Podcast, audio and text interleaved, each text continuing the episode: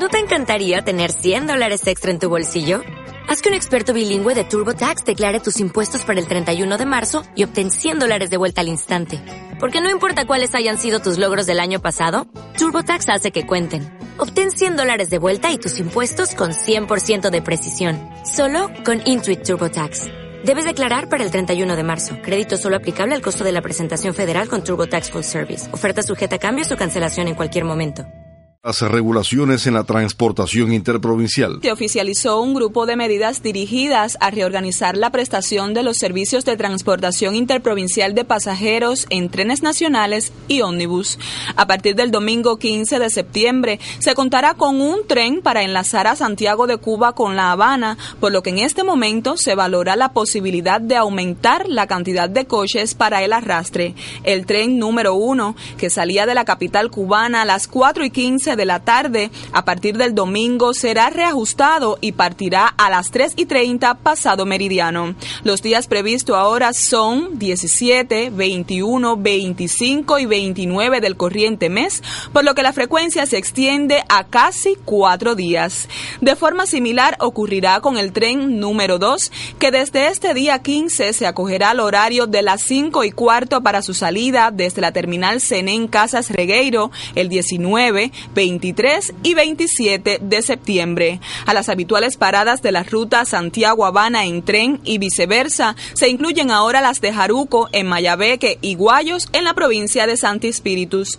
Mayores ajustes se realizaron para la transportación interprovincial por carretera que lidera la empresa de ómnibus nacionales. Desde el lunes 16 solo se contará con una salida diaria desde La Habana y hasta las cabeceras provinciales y viceversa y queda por especificar buscar cómo será la movilidad de los pasajeros desde Santiago de Cuba hacia destinos más cercanos. La salida del ómnibus Santiago-Habana está prevista para las 2 y 30 de la tarde, llegando al destino a las 6 y 25 de la mañana. A la inversa, saldrá a las 7 y 40 ante Meridiano y arribará a nuestra terminal interprovincial a las 12 de la noche. Según precisaron las autoridades del sector aquí, está previsto que todos los pasajeros que ya poseen su boleto tienen la posibilidad de dirigirse a las oficinas de la Agencia de Viajeros del Territorio para recibir el reintegro si ya no desea efectuar su traslado e incluso 15 días después a su fecha de viaje deben recibir el 100% del valor de la reservación. Hasta el 30 de septiembre no se venderán nuevos boletos a la población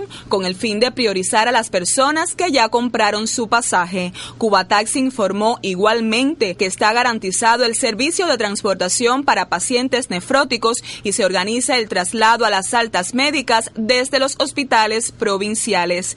Se oficializan nuevas medidas en el sector transporte como respuesta al actual contexto. Lisandra Ferrer, Reportes CMKC. Los trabajadores santiagueros apoyan las medidas puestas en práctica en el país ante la situación energética que coyunturalmente enfrenta el país.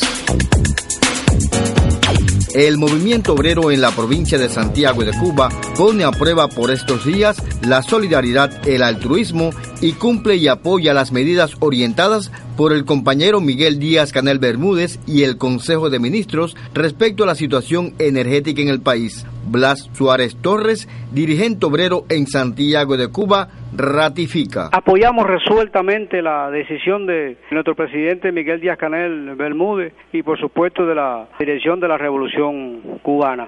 Nosotros tenemos que decir que tenemos un alto compromiso con las producciones fundamentalmente de industrias locales, con las diferentes empresas del territorio, las cuales también son afectadas por el incremento de la medida brutal del gobierno de los Estados Unidos. También nuestros trabajadores se mueven en transporte obrero y también participan en la producción de los diferentes productos que necesita la población. Que este proceso no sea de forma brutal, que sea como lo explicó la compañera viceministra primera del Ministerio del Trabajo, que sean en los casos que necesariamente no se puedan reubicar a los trabajadores a otra tarea y que haya comprensión por los dirigentes sindicales y por el aparato administrativo. Movimiento Obrero en la provincia de Santiago de Cuba pone a prueba por estos días la solidaridad, el altruismo, cumple y apoya las medidas orientadas por la máxima dirección del país respecto a la situación energética en Cuba. Amaro Álvarez, Reportes CMKC. Los campesinos de este territorio oriental se muestran dispuestos a continuar produciendo con eficiencia en medio de la actual situación energética. Una vez más, los campesinos cubanos responderemos positivamente al llamado que nos ha hecho la máxima dirección de la revolución de ahorrar, ser austeros y lograr eficiencia en todo lo que hagamos. Así lo aseguró en Santiago de Cuba el presidente nacional de la ANAC, Rafael Santiesteban Pozo, quien explicó que en estos momentos se impone la necesidad de aplicar inteligencia y la evaluación oportuna para seguir cosechando y comercializando. Primero, para asegurar la recolección de las producciones que están en proceso, evitando que se pierda eh, cada una de ellas, dígase la producción de leche, el maíz, vianda, granos, hortalizas, y de igual manera puntualizar cuánto más hay que seguir haciendo para que las tierras que están en movimiento y están listas dentro de la campaña de frío se puedan ejecutar porque es lo que da una garantía de todas las producciones con vista al fin de año, con vista al próximo año. Evaluando también todo el balance de semilla existente, se trata que de manera integral, aprovechando al máximo lo que tenemos y sin pensar en lo que nos falta, seguir trabajando para que no se detenga el proceso productivo y para que cada día en situaciones como esta el campesinado cubano siga dando la respuesta en función de nuestra población y de la economía. Presidente nacional de la ANAC, Rafael Santiesteban Pozo, ratifica en Santiago de Cuba disposición del campesinado cubano de seguir produciendo, cosechando y comercializando pese a las limitaciones de combustible.